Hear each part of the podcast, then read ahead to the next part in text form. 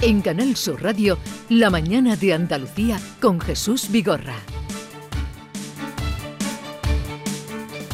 Y como les hemos anunciado, hoy con la presencia está con nosotros la viceconsejera de Educación y Deporte, María del Carmen Castillo. Buenos días, Buenos viceconsejera, días. ¿qué tal está? Encantada de estar aquí con vosotros y de vuelta aquí a Sevilla. Eh, ¿Qué? estamos eh, a una semana de que se reanudaran, mm, contra todo pronóstico, contra los datos del COVID, eh, la reanudación del curso escolar. Ha pasado una semana, estamos a martes. ¿Cómo está la situación ahora mismo? A ver, Pues mira. descríbanos mm, el paisaje. Pues contra todo pronóstico, tú lo has dicho, pero nosotros sí que teníamos un pronóstico positivo. Nosotros que confiamos mucho en el profesorado, en su responsabilidad, sabíamos que se cuidan antes de empezar otra vez el curso escolar. A día de hoy nosotros tenemos en Andalucía todos los centros abiertos, tenemos 153 aulas cerradas, que es un porcentaje muy chiquitín, y, teniendo en cuenta además que la gestión de casos está todavía conforme eh, era antes del cambio que ha hecho ahora eh, la Consejería de Salud y Familia después del acuerdo de la Comisión Interterritorial.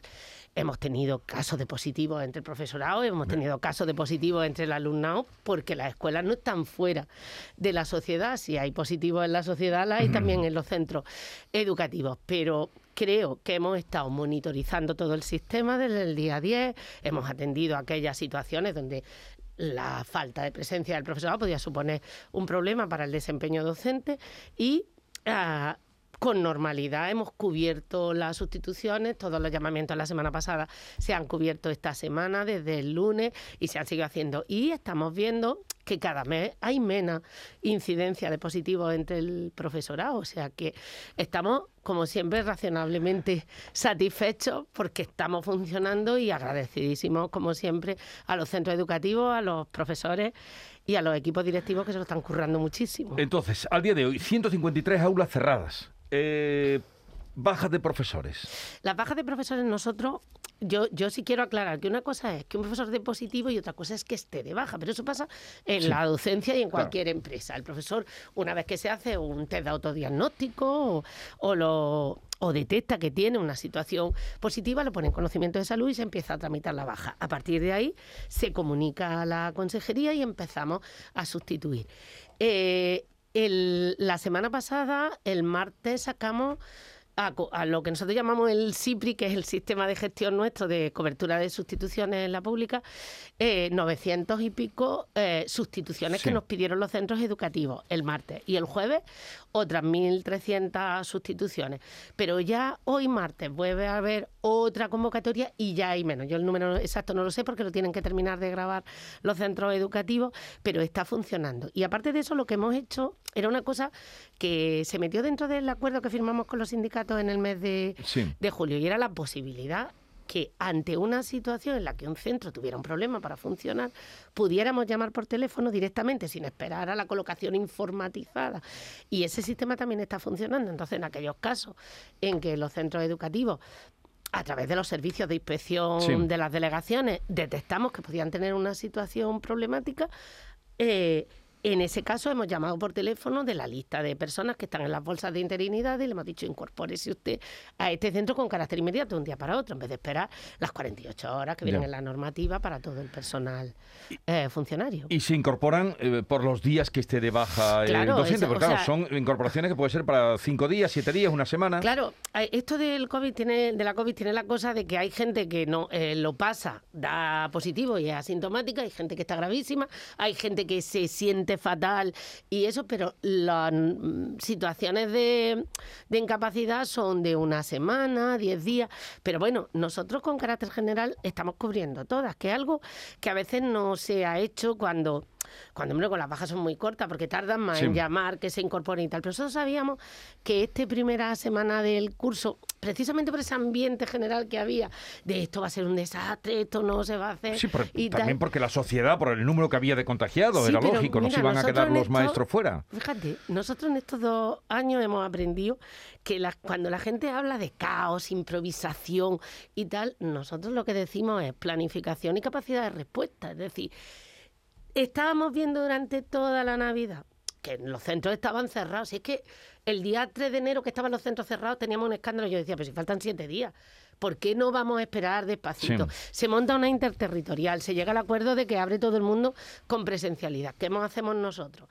Tener a los ocho servicios de personal, a la Dirección de Recursos Humanos, a los servicios de inspección educativa pendientes de cualquier incidencia que se produce en un centro. Y como además los centros funcionan porque tienen protocolos establecidos, porque con carácter general todo el mundo se porta bien, la familia se porta bien, el alumnado nos da un ejemplo increíble, eh, respeta las mascarillas, las distancias, eh, cumplen todo lo que les pedimos, nosotros la verdad es que tenemos la sensación de que por lo menos los centros educativos, nos llevamos dos años diciendo que son centros seguros y yo creo que lo son. A ver, ¿con cuántos ah, nos ha hablado de que hay 153 aulas cerradas? Sí. Eh, ¿Era con cinco alumnos con los que se cierra Sí, hay- un aula? hay- ha habido un Vamos poco a aclarar de- eso sí, porque Sí, porque esto es una cuestión. Vamos a ver, nosotros, que, ¿cómo hemos hecho todo, toda esta situación? En el mes de junio, el- la Consejería de Salud y Familia nos da un documento de medidas. Nosotros dictamos unas instrucciones de organización propias de la Consejería y los centros, con ese documento de medidas y las instrucciones, hacen protocolos de intervención. Como anexo al documento de medidas, sin que tenga nada que ver con la organización de los centros, yo esto lo quiero decir claro, hay una cosa que se llama gestión de casos. Es decir, ¿qué tienen que hacer los centros cuando hay un caso positivo? Caso que se puede detectar en el propio centro o lo que ha sido habitual en este tiempo, fuera del centro. El niño se ha contagiado el fin de semana con su familia, con sus amigos, lo que sea. Hasta el viernes pasado, lo que ocurría es que inmediatamente que se detectaba un positivo se ponía como en cuarentena la clase entera. Hombre, teniendo en cuenta que la mayoría de esos positivos no venían del propio centro, por no decir ninguno, sino que venían de fuera, hombre, de alguna manera que 24 de los 25 niños se queden en su casa porque hay uno que ha dado positivo, no parece tener mucho sentido, después de la experiencia que llevamos. ¿Qué es lo que ha determinado ahora Salud? Que con el primer caso, el segundo, el tercero, hasta que en la misma clase no se den cinco casos, porque vamos a poner en cuarentena la clase Sí. entera. O sea, ese es el cambio que se ha hecho en lo que se refiere a la gestión de casos. ¿Y por qué está provocado? Hombre, primero porque todo nuestro profesorado está vacunado. Todos nuestros alumnos mayores de 12 años tienen las pautas de vacunación. Estamos vacunando a todos los niños entre 5 y 11 años, que era lo que nos faltaba. Quiero decir, la situación ni siquiera es igual que la de antes. Si nosotros seguimos manteniendo las medidas de ventilación, la entrada y la salida, los grupos de convivencia escolar, todas las medidas que sí que vienen eh, recogidas en los protocolos de los centros, esto es solo cómo vamos a tratar un caso cuando Mm. se produce. cinco casos se cierra el aula y los niños No, van... no, no. Con cinco, ¿Cinco casos, casos? se analiza si eso es un brote en los términos sanitarios por parte de los responsables sanitarios y entonces nos dicen, mira, este aula se va a la actividad docente presencial. Yo quiero decir esto muy claro porque hay un esfuerzo de la familia y del profesorado detrás. Cuando nosotros cerramos un aula, no es que mandamos a los niños a su casa y no hacen nada, es que pasamos a una modalidad de enseñanza a distancia. Es decir, lo, eso ya está interiorizado en los centros, incorporado a los proyectos educativos, por lo tanto, lo que no hacen los niños es ir físicamente al aula, pero siguen haciendo sus tareas, Ya. siguen trabajando con el profesorado. Y no se aumenta la ratio en otras, en, en otras clases. No, no, No no, aumenta. eso no tiene nada que ver. No digo porque hecho, se por- pudieran pasar a, a otra clase los niños de una clase donde haya un, un brote de No, cinco. porque la decisión que se toma siempre va vinculada a esos grupos de convivencia escolar o la edad del alumnado. En primaria y en infantil lo normal es que esos grupos sean como muy estables. En secundaria Mm. no lo son tantos, pero muchos centros de secundaria también han constituido sus propios grupos de convivencia, no mezclan a los de primero de la ESO con los de segundo. Decir, que depende de los centros y de su modo de organizar. Bueno, estamos con eh, Mari Carmen del Castillo, viceconsejera de Educación, eh, Carmen Rodríguez Garzón, también ¿Qué está tal, con nosotros. viceconsejera? Buenos días. Buenos días. Bueno, a mí me queda una duda, porque eh, me queda claro qué pasa con las cuarentenas cuando ha habido un contacto estrecho en las clases, pero cuando se produce ese contacto estrecho fuera del colegio, un padre, por ejemplo, contagiado, esos niños sí tienen que guardar ese aislamiento. Sí, por eso yo digo siempre que lo que nos ha enseñado esto, esta pandemia es el concepto de responsabilidad compartida. Si yo como padre me levanto una mañana que estoy conviviendo con mi hijo en mi casa, donde no tengo mascarilla, donde no abro las ventanas porque hace frío y tengo puesta la calefacción y tal, y yo me levanto y doy positivo, hombre, lo normal es que yo no lleve a mi niño. Por lo menos hasta que sepa si mi niño va a ser un foco luego de infección o no en el centro educativo. Eso es lo que le pedimos a la familia, que vigilen a sus niños, que cualquier síntoma que pudiera ser compatible lo tengan en cuenta. Y la mayoría de las familias hacen eso. O sea que por eso creemos que todo el sistema está bien en- con los engranajes bien puestos para que no haya problemas. ¿Y se han notado esas ausencias de los niños? Lo digo porque los casos cada vez están más disparados. Si en una casa un, alguno de los padres da positivo, esos niños tienen que guardar esa cuarentena, ¿se nota esas ausencias en las Pues, aulas? mm, lo que pasa en estos casos, yo siempre lo digo, los centros tienen procedimientos de seguimiento del alumnado. Ahora mismo además están muy alerta. Porque el propio documento de medidas dice, hombre, en el momento que un niño no viene al cole, aunque el padre no llame, porque lo normal es que los padres llamen. O sea, que llamen por la mañana y digan, nosotros, ese seguimiento se hace mm, de alguna manera con carácter mensual. Pero cuando nosotros nos preocupamos, cuando el niño empieza a faltar más de cinco o seis días, porque entraríamos en un protocolo de asentismo escolar vinculado. Pero en estos casos ni siquiera abrimos esos protocolos. Por ejemplo, cuando a ti el padre te llama y te dice, oye, mira, el niño es que ha dado positivo y tú sabes que se va a quedar siete días, pues tú no estás todo el día, en fin.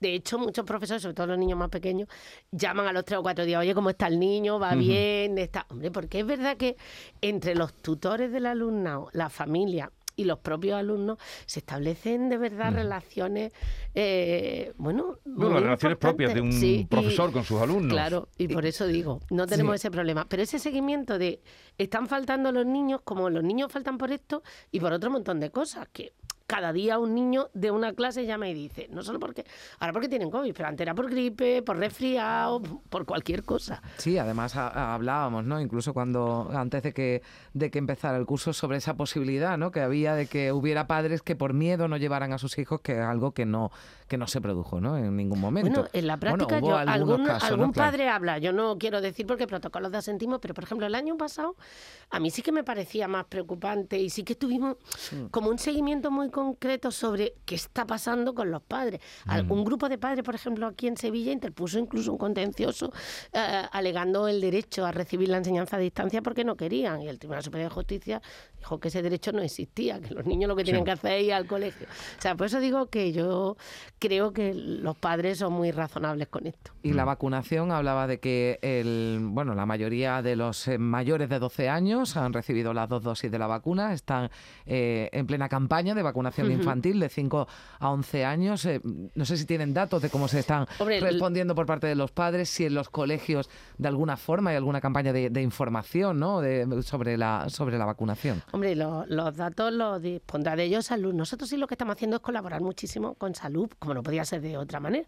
De hecho, yo siempre que me preguntan digo, vamos a llevar a nuestros niños a vacunarlos porque la vacuna no es que vaya a evitar que a lo mejor coja la enfermedad, pero sí evita las consecuencias que tiene más grave esa enfermedad. Entonces, yo quiero aprovechar para hacer una llamada a todos esos padres que tienen dudas, que les preocupa, que terminen de llevar a sus niños. Yo creo que el ritmo está siendo muy, muy bueno. Yo tengo datos los últimos de la semana pasada, Sí. no sabría deciros, pero ya los niños de, de por encima de 10 años, casi prácticamente el 60 o el 70% ya estaban con la primera dosis. Y yo espero que a lo largo de este mes de enero se terminen de vacunar todos.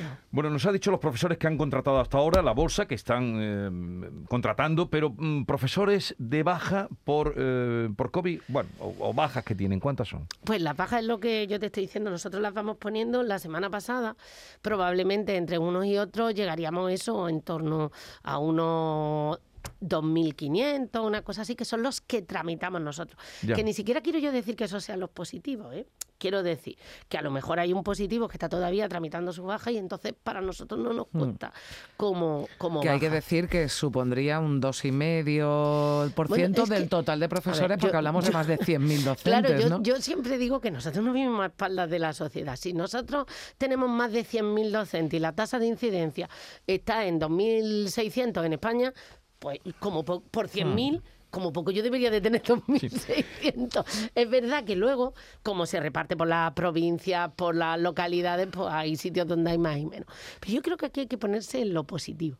Lo positivo es verdad que tenemos un sistema bien organizado que en el momento que se detecta una situación se sustituye Sí. al profesorado. Hombre, eh, luego yo no sé cuando ya llevemos tres o cuatro meses si seguimos a este ritmo de sustituciones, que yo espero que no. Porque es verdad que esta semana hemos bajado, voy a tener que llamar un poquillo a la puerta de Hacienda y decirle, oye, yo... Que no puedo. Esto, este nivel de, de, de sustitución es verdad que nosotros siempre reforzamos eh, el, el presupuesto que tenemos para sustituciones. Lo hicimos el año pasado en más de 60 millones de euros. Y este año, cuando tenemos presupuesto, pues tendremos que ir un poco a ver, pero nuestra prioridad siempre es que los centros tengan el profesorado que necesitan. Pero esto no concuerda, usted sabe que han salido informaciones de algún sindicato, en concreto tengo delante la CGT que habla de un 19% de mm, eh, eh, contagio de que afecta, no, pero usted díganos de dónde sale ese dato. Pues mira, Jesús, esto es como los datos de la huelga. Yo voy a ser muy clara. Cuando hay una huelga de profesorado, salen los sindicatos diciendo el 50%, 60%, pero nosotros tenemos esos datos de una manera fehaciente porque el que está en huelga no va a cobrar. Entonces, los directores de los centros tienen obligación de grabar qué persona no ha ido porque está de huelga. Entonces, nosotros salimos diciendo una incidencia del 5% en la huelga. Y tú dices, ¿cómo puede ser que no ellos digan 20 y otros 5? Pues aquí pasa tres cuartos de lo mismo. Yo te he dicho los llamamientos que hemos hecho. Los llamamientos están vinculados a cuando un director solicita una sustitución porque tiene una baja. Entonces, si el año, si la semana pasada, entre el lunes y el jueves, eh, llamamos a dos mil y pico profesores y este martes vamos a llamar menos y probablemente el jueves menos, pues porque además hay otra cuestión que voy a decir, es que se están incorporando los que estaban positivos la última la primera semana de enero. Es decir, los que el día 10 no se incorporaron, mm. esta semana se están incorporando. Con lo cual hay una rotación ahora continua de esos profesores que estaban sustituyendo a la seguridad. Entonces, yo los datos de los sindicatos no sé dónde los sacan, pero no coinciden con los nuestros. Y hombre, los nuestros son los que reflejan la realidad de los centros educativos. Más que nada, porque yo voy a ser sincera, si en un centro educativo... Mm, si tienes 100 profesores, institutos que tienen 100 y 150 profesores, hombre, si de 150 profesores te faltan 8, pues no tiene mucho problema. Pero si es un colegio rural mm. que tiene 6 maestros y le faltan 4, mm. difícilmente. Y esa situación no la tenemos.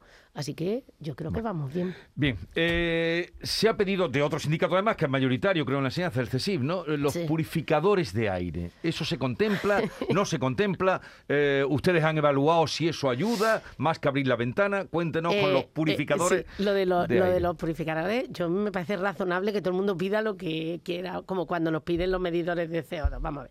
Nosotros el año pasado cuando estábamos en plena pandemia, llegamos al mes de enero y de repente hacía mucho frío y todo el mundo empezó a ponerse nervioso porque había, teníamos que abrir las ventanas y tal. Mm. Bueno, pues hicimos una consulta con salud, nos sentamos, ya sabéis que nosotros todas las semanas hay una comisión regional y comisiones provinciales se reúnen en las provincias el delegado de salud con el de educación y aquí los representantes de educación con los de salud para hacer un seguimiento.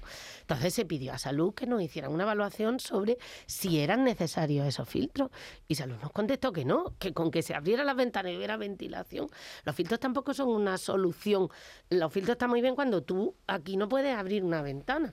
Pero si tú estás en un centro educativo que tú puedes hacer una corriente de aire, que se mueva el aire, y luego tampoco hay que tener la ventana abierta a las 24 horas, que es que pasamos de Don Pedro a Periquillo, lo que tiene una ventilación continua, cada cambio de clase, cada. No, le iba a decir ahora con el frío. Mm, igual, ¿no? Digo, en zonas de Andalucía donde hace mucho frío, esa ventilación, mm, no sé, ¿no? Igual puede provocar otra cosa que no sea COVID a los alumnos. Ya, lo que pasa es que, fíjate, esto ya lo hemos pasado.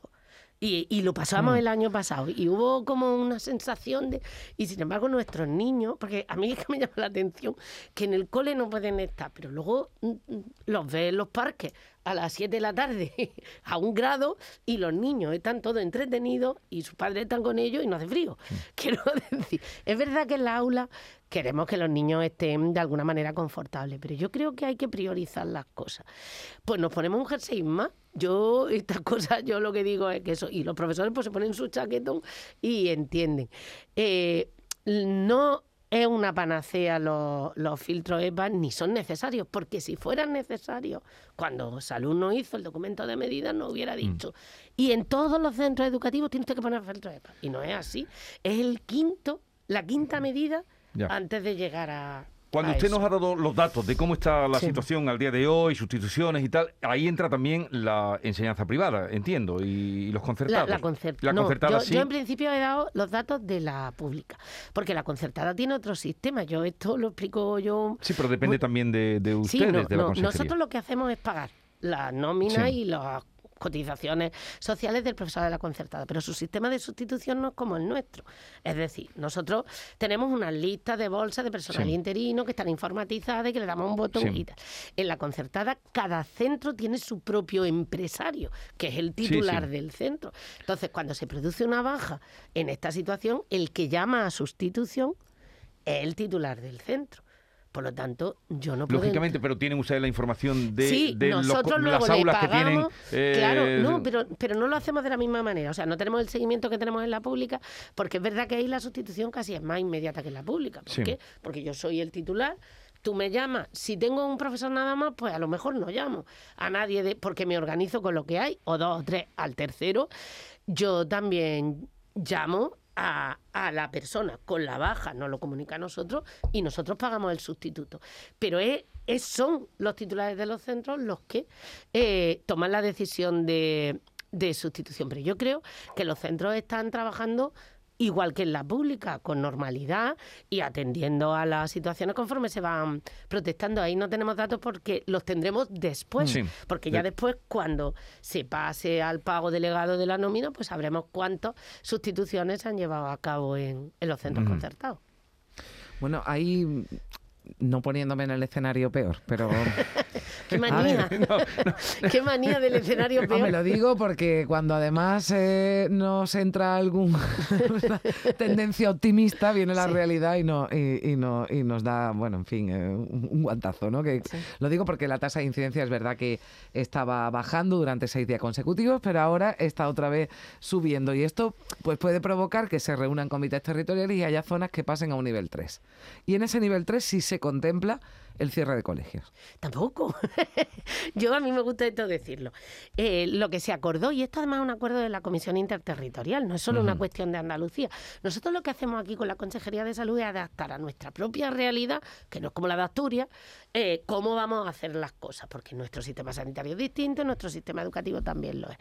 Lo que se acordó en la Comisión eh, territo- interterritorial y luego se incorporó al documento de medida y a las instrucciones que salieron de la consejería y a los protocolos de los centros es que hasta tercero de la ESO, cualquiera que sea el nivel de alerta, nos vamos a quedar como estamos. Es decir, si hay que decretar eh, la suspensión de la actividad docente presencial en un aula porque hay un número de Sí. contagios determinado, será o no. A partir de tercero de la ESO, cuando pasamos a nivel 3, cada centro educativo, en función de su situación, tiene diseñado si pasa a un modelo semipresencial o no. Pero eso es cada centro educativo. Es decir, los centros a principio de curso decidí, siempre iban a estar a la presencialidad. Ahora llega el nivel 3 y un centro puede decidir, oye, mira, si estamos aquí en nivel 3 es un buen momento para ir alternando, por ejemplo, la presencia de los grupos de niños. 15-15 se van incorporando. Pero siempre a partir de tercero de la ESO. Mm. Siempre a partir de tercero de la ESO, porque ese fue el acuerdo que se llegó a nivel de la interterritorial. Y de hecho fue lo que hicimos el año pasado, si os acordáis, en lo peor de toda la pandemia, hasta tercero de la ESO la presencialidad siempre fue 100%. Aquí en Andalucía. Y a partir de tercero se dejó en manos de los centros educativos. Y fijaros, muchos centros educativos que tuvieron semipresencial el primer trimestre del curso 2021, incluso los primeros meses del 21, del- de enero del 21, enero, febrero, a partir de marzo, volvieron a modelos de presencialidad. ¿Por qué? Porque en realidad los centros prefieren Sí. la presencialidad, el profesorado prefiere la presencialidad y para el alumnado es mucho mejor. Entonces, si el centro se puede organizar con modelos de presencialidad, lo normal es que Sí. lo haga. Y los padres también lo quieren. No, hay, hay, hay colegios, o sea, usted decía que la decisión mm, en un nivel 3 y a partir de ce- tercero de la ESO sí la puede tomar un colegio, pero ningún colegio puede tomar una decisión, por ejemplo, de cerrar un aula o cerrar No, el no, centro no, no. si no ha habido una consulta, o sea, una consulta. un- Una, no, no. eh, quien decide Quien decide siempre- es la consejería una Eh, vez que ni se- siquiera la consejería, las autoridades sanitarias. Nosotros lo que hacemos es poner de manifiesto todas las semanas en esas reuniones que tenemos con carácter eh, diario prácticamente, hay una relación continua y la mayoría de los centros, como centros que se cierran, suelen ser centros de educación infantil de 0 a 3, porque los chicos, los niños son muy pequeñitos, no llevan mascarilla y tal. Eso es lo que hemos tenido como de centros enteros, ¿vale? Y luego, aula va a depender mucho de las autoridades sanitarias. Es decir, el centro nunca decide voy a cerrar el aula. Además, no es su competencia.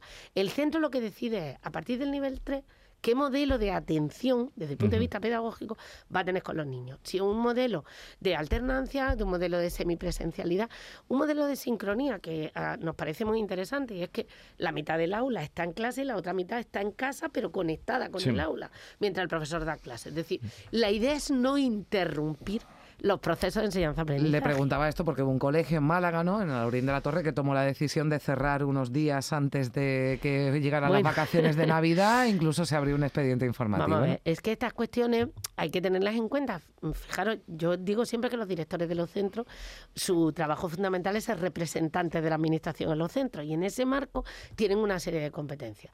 Pero el calendario escolar y la decisión de abrir o cerrar centros no es la competencia de un director. La competencia de un director es organizar el modo en que se va a dar clase a los alumnos y cómo, en función de sus necesidades y de la disponibilidad de espacios que tiene en el propio centro, puede alternar. Hay centros educativos que se ha decidido, por ejemplo, pues que determinadas enseñanzas se vayan a turno de tarde para no coincidir, que haya menos niños por la mañana y menos por la tarde. Genial. Lo pueden hacer. Eso es competencia de cada centro educativo. Si llevamos enseñanzas por la tarde, por la mañana, se lleva al consejo escolar, se ve. Eso en primaria, por ejemplo, no se puede hacer, porque los niños siempre tienen que ir por la mañana. Es decir, tenemos cosas distintas, pero cada director lo sabe. Por eso, cuando alguien toma una decisión, como lo que pasó en Málaga, yo siempre digo, chiquillo, pues piénsate un poquito si ¿Y, y han cerrado ya el expediente con ese, esa con cosa ese lleva- colegio? los expedientes no son una cosa así como, Va. son expedientes contradictorios, se hace la, la- lo que nosotros llamamos una información previa, reservada, Sí. a partir de ahí el inspector o inspectora que haga esa información puede hacer una propuesta de incoación de expediente Sí. y a partir de ahí se tramita ese expediente que, por O sea que no- supuesto, tiene trámite de audiencia. Sí. Es decir, no es una decisión inmediata de sanción lo que se hace. Hombre, se estudian las atenuantes que se puedan tener, cuál es la situación concreta, qué motivó que se tomara esa decisión, en qué términos se tomó. Sí. Porque esa es otra cosa que hemos aprendido. A veces el, el director la directora no ha dicho voy a cerrar. A lo mejor comentó en el consejo escolar, está la cosa dificililla. La verdad, si los niños no vinieran y ahora los padres deciden no llevar a los niños. Y eso no es que el director ha cerrado el colegio. Eh, una última. Los profes que hay un están pidiendo las FPP2. eh, La mascarilla. sí. Vamos a ver, yo ¿Lo aquí- contemplan? No. mm, Nosotros estamos mandando a los centros educativos las mascarillas que nos da la consejería. Yo voy a ser muy clara, y porque No, a mí no, me gusta usted hacerla. nos gusta que sea ver, clara, Yo, que- yo no tengo ni idea, yo, de qué mascarilla hay que ponerse. Para eso están las autoridades sanitarias. Cuando nosotros preguntamos a salud qué mascarilla mandamos a los centros educativos, nos mandan las mascarillas eh, quirúrgicas, que son las que llevo yo ahora mismo y llevamos todos. Y esas son las que van a los centros educativos. Con independencia de esto, todos los centros educativos, todos, han tenido un incremento extraordinario de, de gastos de funcionamiento para atender determinadas situaciones. Por ejemplo, que yo tengo un aula específica con niños que son muy delicados, que no pueden ponerse la mascarilla y tal. El centro tiene, entre sus propios Sí. créditos, la posibilidad de comprar esas mascarillas.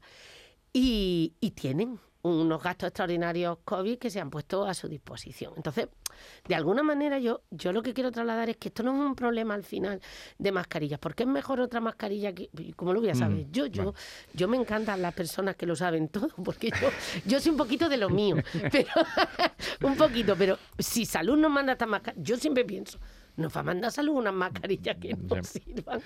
Bien, pues eh, vamos a terminar ya, eh, viceconsejera, que además supongo que tendrá mucha tarea. Le deseamos lo mejor eh, a, a su consejería, eh, a usted, a todos los profesionales de la enseñanza, porque la verdad es que cuando se abrió, lo recordamos el año pasado, cuando ustedes tiraron adelante, cuando han seguido, cuando siguen... No, y porque eh, surgieron muchas dudas, además cuando se convocó esa conferencia Sí. sectorial, ¿no? Entonces todas las dudas y ustedes se han- generaron las dudas sobre si finalmente el curso iba a ser presencial, que, que se está haciendo presencial y que sigue adelante y, y eso desde luego es, es con ese volumen ¿no? que hablaba Carmen pues, son 2.000 profesores pero son 100.000 profesores los que Más de ustedes 100.000, tienen más de cerca de 100.000 110.000 Eh, entre 110.000, uno pues eh, echen ustedes cuentas porque todo es comparable no Y sé si quiere decir alguna cosa más Pues, no, yo solo quiero decir que no es solo el profesorado, que son muy importantes, sino el personal de administración Sí. y servicios. Yo siempre digo que un centro educativo no funciona si no tiene la ordenanza, la limpiadora, el administrativo. Todo ese personal de empresas que trabajan con nosotros, aulas matinales, comedores, al final el ecosistema educativo se va por encima de 180.000 personas que trabajan para nosotros y que están funcionando. Nosotros siempre decimos que queremos dar las gracias a todo el mundo, porque todo el mundo está trabajando, especialmente al profesorado, porque es verdad que su dedicación en estos dos años ha sido increíble a los equipos directivos, a los servicios de inspección, a los equipos de orientación, pero también a todo el resto del personal y a la familia y a los alumnos que han colaborado con nosotros. Así que lo que nosotros esperamos es que no empeoren las cosas. Esperemos que no, ¿no? y, Que, y que podamos seguir como hasta Muy ahora. bien, gracias por la visita y que vaya bien el curso. Muchísimas Adiós, gracias a vosotros. Carmen, hasta mañana. Adiós. Enseguida están ya los compañeros por aquí para continuar. Sigue la mañana de Andalucía hasta las 12. Estamos con ustedes.